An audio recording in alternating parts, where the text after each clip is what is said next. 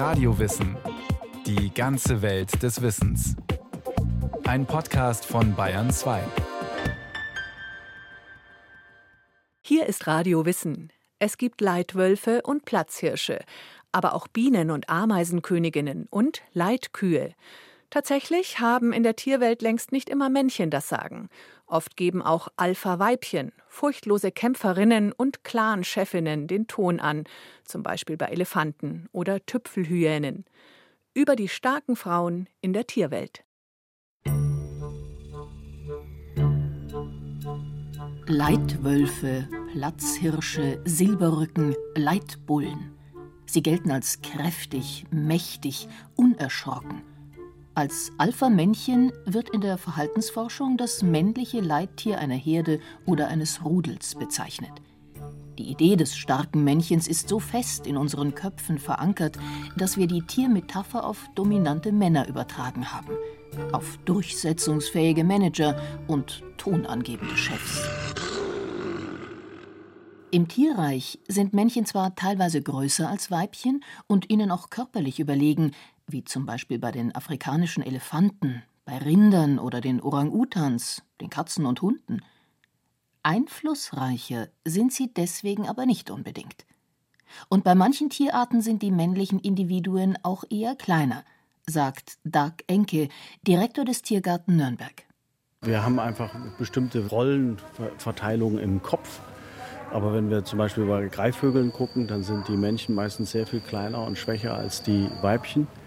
In den meisten Gesellschaften haben wir Matriarchate, die durch Haremsführer zum Beispiel geführt werden bzw. verteidigt werden. Aber selbst unter Primaten gibt es völlig verschiedene Konstellationen des Zusammenlebens und der Machtverteilung. Es gibt je nach Art dominante Männchen, tonangebende Weibchen, Harems, große Familien oder auch monogame Beziehungen. Diana Koch, Kuratorin im Tiergarten Nürnberg. Es gibt auch Harems wie bei den Pavianen oder es gibt auch monogame Bindungen wie bei den Gibbons zum Beispiel. Bei Lemuren gibt es große Gruppen von gemischten Geschlechtern und auch kleine Familiengruppen, also ein Paar mit ihren Jungtieren. Und das gibt es eben bei den Kronenmakis auch. Das Interessante ist, dass bei den Kronenmakis eigentlich keine, oder bei den Lemuren generell, keine Konstellation gibt, wo die Männer die dominanten Tiere sind. Also es gibt eben nicht diese Harems von einem Mann mit ganz vielen Frauen und auch nicht große Gruppen, wo die Männchen dominieren, sondern hier sind wirklich die Frauen die Mächtigen und die bestimmen. Die dürfen zum Beispiel als erstes ans Futter, die entscheiden, wo die Gruppe herläuft, welche Route sie einschlägt und ähm, wer in die Gruppe darf und wer nicht. Auch das Bild der Rabenmutter ist in unseren Sprachgebrauch übergegangen. Es steht für berufstätige Mütter, die aus Sicht des Betrachters ihre Töchter und Söhne vernachlässigen und sich angeblich nicht genug um sie kümmern. In den meisten anderen Sprachen gibt es keine begriffliche Entsprechung. Doch das Bild ist falsch. Es passt so gar nicht zu dem tatsächlichen Verhalten der Raben, die zu den intelligentesten Vögeln gehören, sagt Mario Ludwig. Der Biologe hat ein Buch mit dem Titel Fearless Females, die weibliche Seite der Tierwelt geschrieben. Rabenmütter sind keine Rabenmütter. Das Ganze beruht auf einer fehlerhaften Naturbeobachtung. Also junge Raben, die verlassen immer das Nest so ein bisschen, bevor sie fliegen können. Und dann sitzen die so ein bisschen betröpfelt da am Boden rum. Und da hat man früher gedacht, naja, die sind von ihren Eltern schmählich im Stich gelassen worden, die sind von ihren Eltern aus dem Nest geworfen worden. Es stimmt aber nicht. Die Eltern passen auch noch sehr gut auf diese jungen Raben, die da unten am Boden sitzen, auf. Und die gucken auch, dass sich da keine Fressfeinde nähert, dass da keine Katze kommt und die füttern die auch. Tatsächlich gibt es in der Tierwelt echte Superfrauen, die als Mütter, Tanten oder Großmütter den Nachwuchs verteidigen, erziehen, die Gruppe zusammenhalten und so das Überleben ihrer Familie in der Wildnis sichern. Auch sind die weiblichen Tiere nicht immer die Schwachen oder Unterwürfigen. Männchen haben nur zum Teil das Sagen. Oft ist das vermeintlich schwache Geschlecht ganz stark. Als Alpha-Weibchen, furchtlose Kämpferin, Clan-Chefin oder geschickte Netzwerkerin.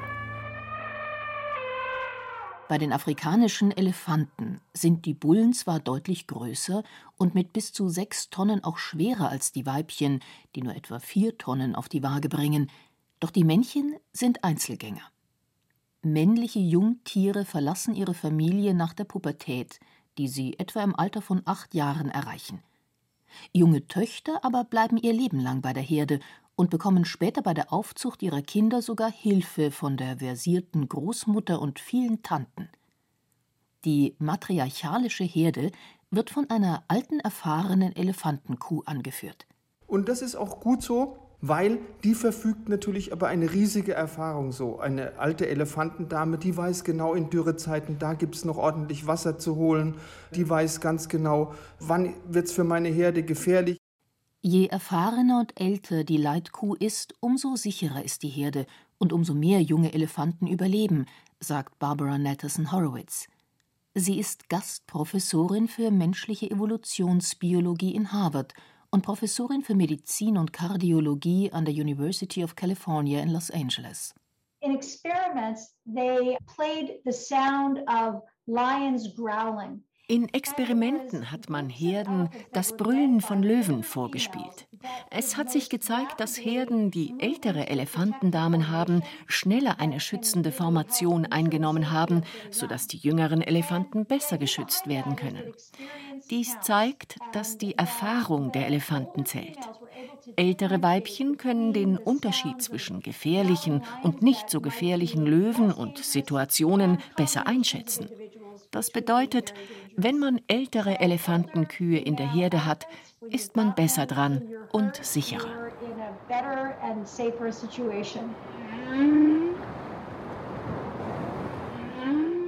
Auch von Orcas im Nordwestpazifik weiß man, dass ältere Weibchen eine besondere Rolle in der Familie haben. Sie führen die bis zu 50 Tiere umfassende sogenannte Schule an. Die Weibchen können 80 bis 90 Jahre alt werden. Aber schon ab einem Alter von 40 Jahren haben sie keinen eigenen Nachwuchs mehr. Doch selbst nachdem sie in die Menopause gekommen sind, spielen die alten Orca-Damen eine bedeutende Rolle. Barbara Nettison Horowitz. So, from a natural selection perspective, you might say, well, wait a minute. Wenn man dies aus Sicht der natürlichen Selektion betrachtet, könnte man natürlich sagen, was hat das für einen Sinn, wenn sie sich nicht mehr fortpflanzen können?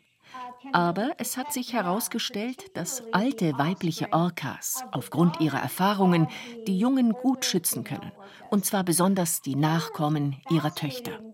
Und dann gibt es noch einen anderen interessanten Punkt über alte Weibchen in Orcaschulen.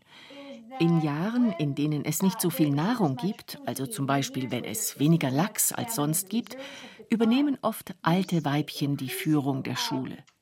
Das deutet darauf hin, dass sie Dinge wissen, die jüngere, nicht so erfahrene Orcas nicht wissen.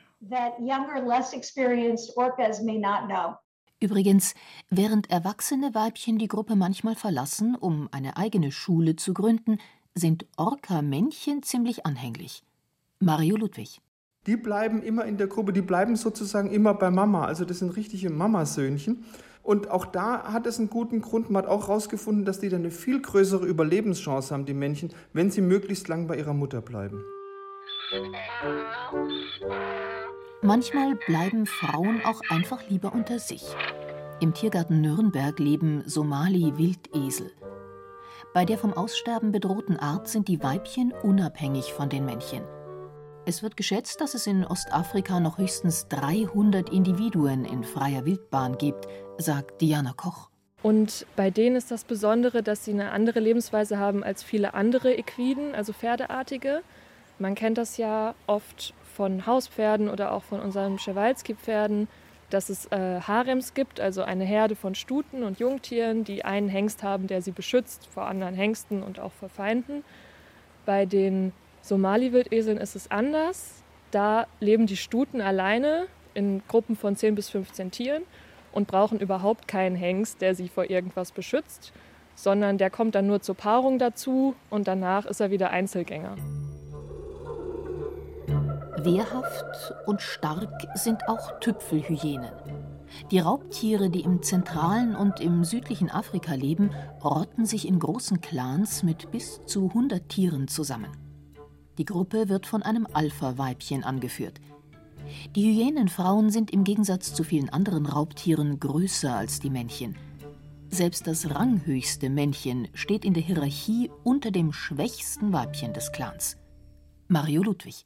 Frei übersetzt heißt es, die Männer haben da gar nichts zu sagen.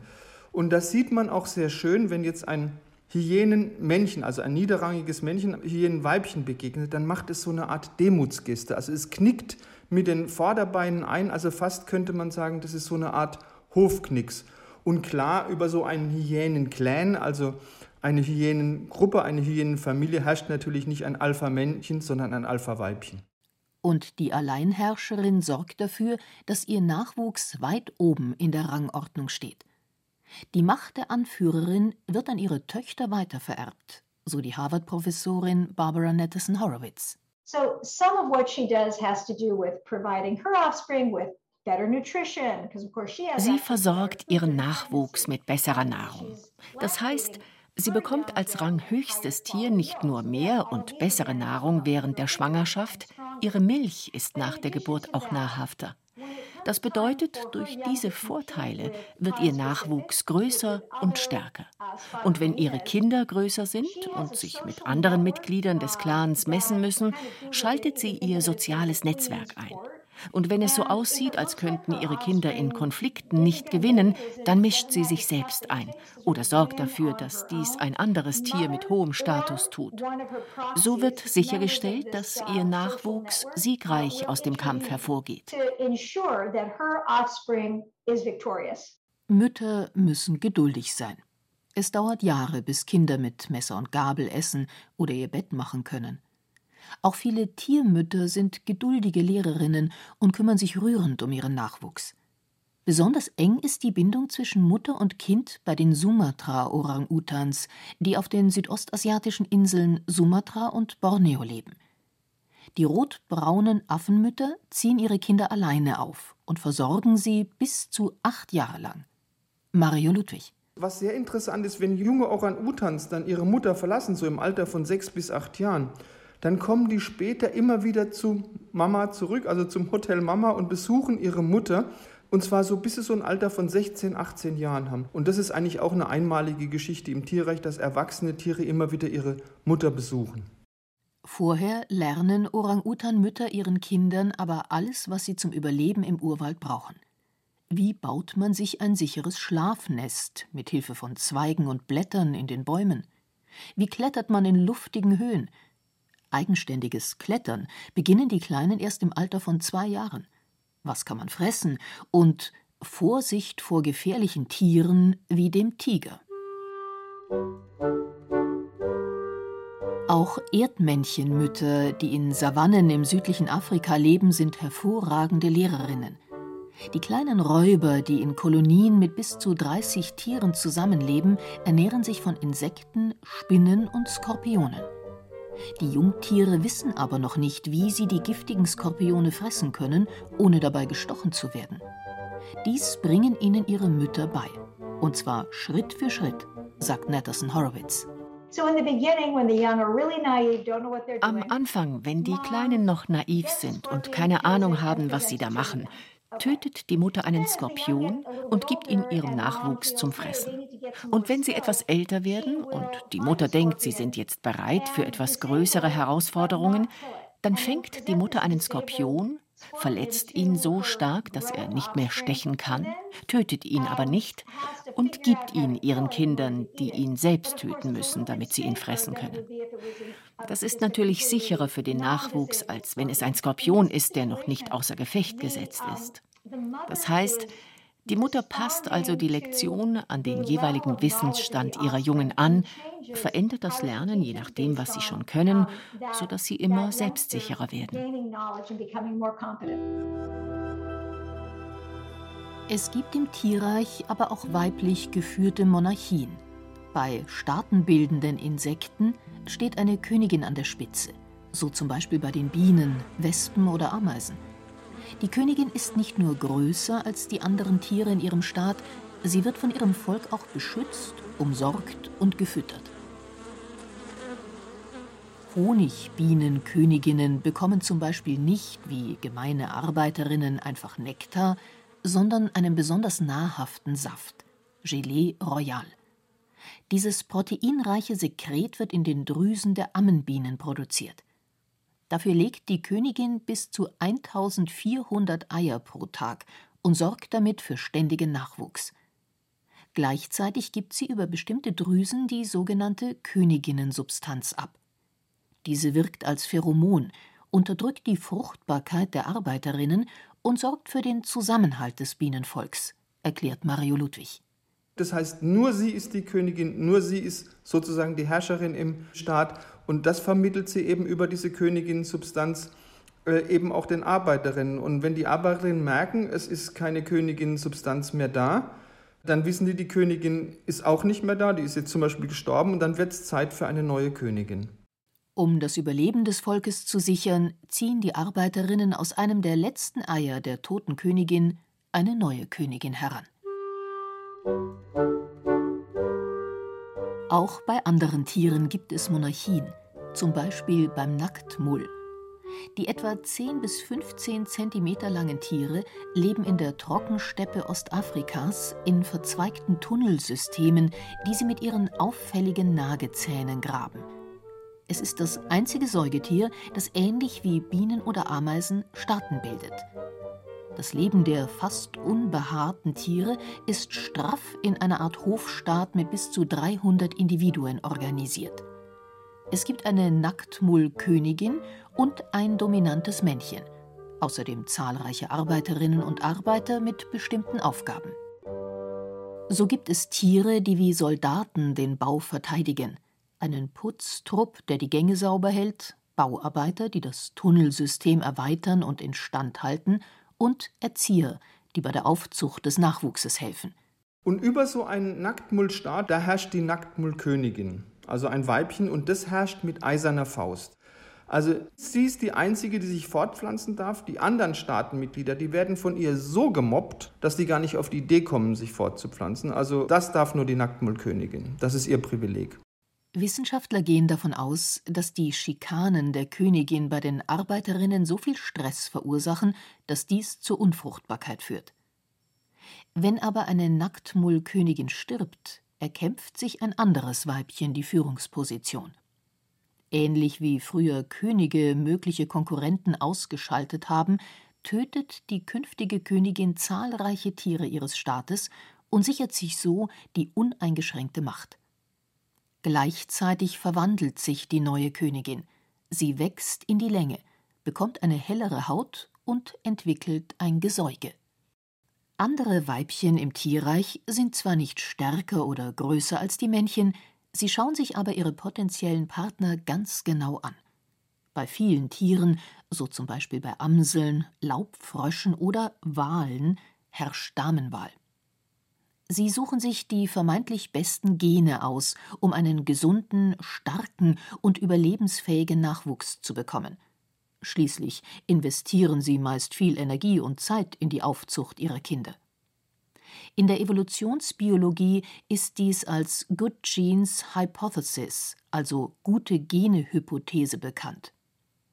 Soll heißen, bestimmte Merkmale signalisieren dem Weibchen die genetische Ausstattung eines Partners. Männchen versuchen deshalb mit einer bunten Federpracht, mächtigen Geweihen, Tänzen oder Gesängen Eindruck zu schinden und die Gunst der Damen zu gewinnen.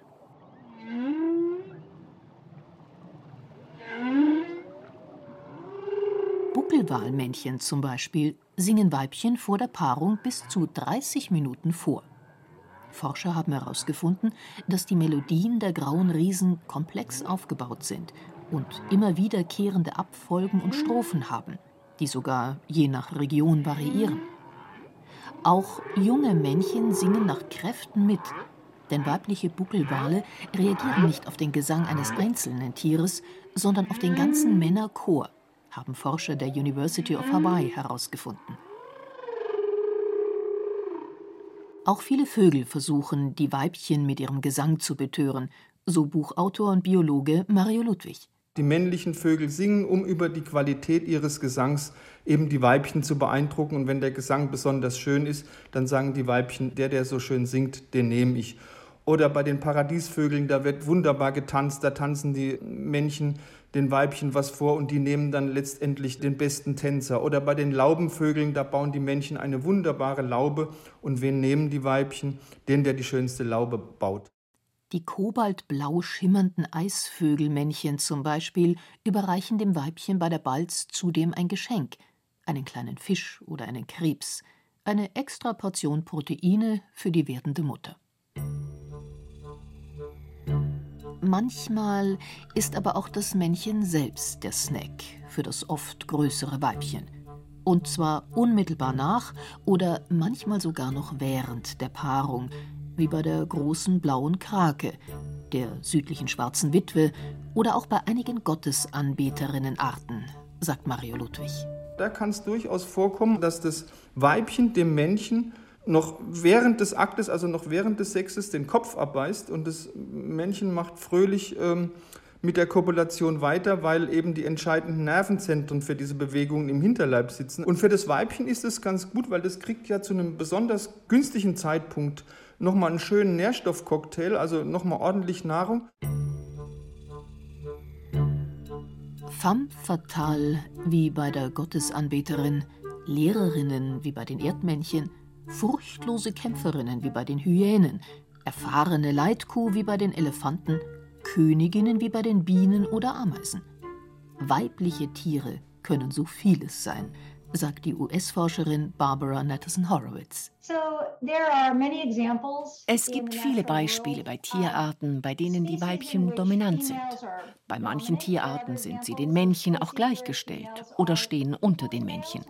Aber einige Weibchen tun bemerkenswerte Dinge, zeigen Führungsqualitäten und können uns als Frauen dazu inspirieren, es vielleicht ein bisschen besser zu machen.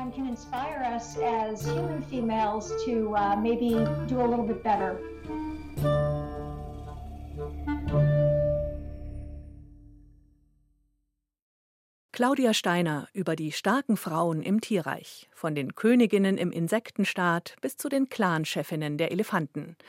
Lange ging man davon aus, dass auch im Tierreich das Patriarchat so weit verbreitet sei wie bei uns Menschen, doch weit gefehlt.